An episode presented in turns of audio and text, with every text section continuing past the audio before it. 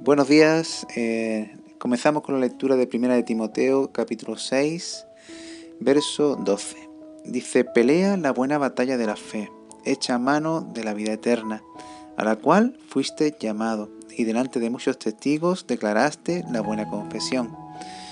En esta carta, eh, Pablo da muy buenos consejos a, a su pupilo Timoteo. Pablo sabe que eh, para llegar a la meta, en esta carrera maratoniana del cristianismo, su pupilo se encontrará con muchas dificultades y tendrá que sortear muchos obstáculos y afrontar momentos muy críticos donde el desánimo, el cansancio o la desesperanza pueden minar la confianza de su pupilo y ser tentado a abandonar la carrera eh, que, que había comenzado. Y por eso uno de los grandes consejos que, le da Pablo es que en medio de, esta eh, gran batalla, inmerso en esta maratón, cuando vengan los momentos más tensos, eche mano de la vida eterna. Todos eh, somos llamados a, correr esta, esta maratón.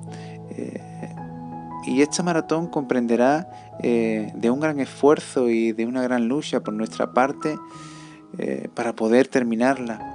En medio de ella eh, atravesaremos momentos muy, muy delicados eh, donde podemos tener lesiones, podemos, pueden flaquear nuestras fuerzas o, verse minada nuestra, nuestra confianza o nuestra esperanza y de, acabar la carrera. pero cuando vengan estos momentos y cuando atravesemos por estos momentos, eh, debemos recordar que, fuimos llamados a vivir una eternidad con Jesús. Eh, que Él eh, nos espera detrás de la meta. En medio de, la batalla de la fe debemos de echar mano de la vida eterna. Así como Pablo enseña a Timoteo, debemos de acordarnos de que hemos sido llamados a, una eternidad grande, enorme, con, preciosa con, Jesús. Y, eso debe de, motivarnos ¿no? a, seguir adelante en nuestra carrera.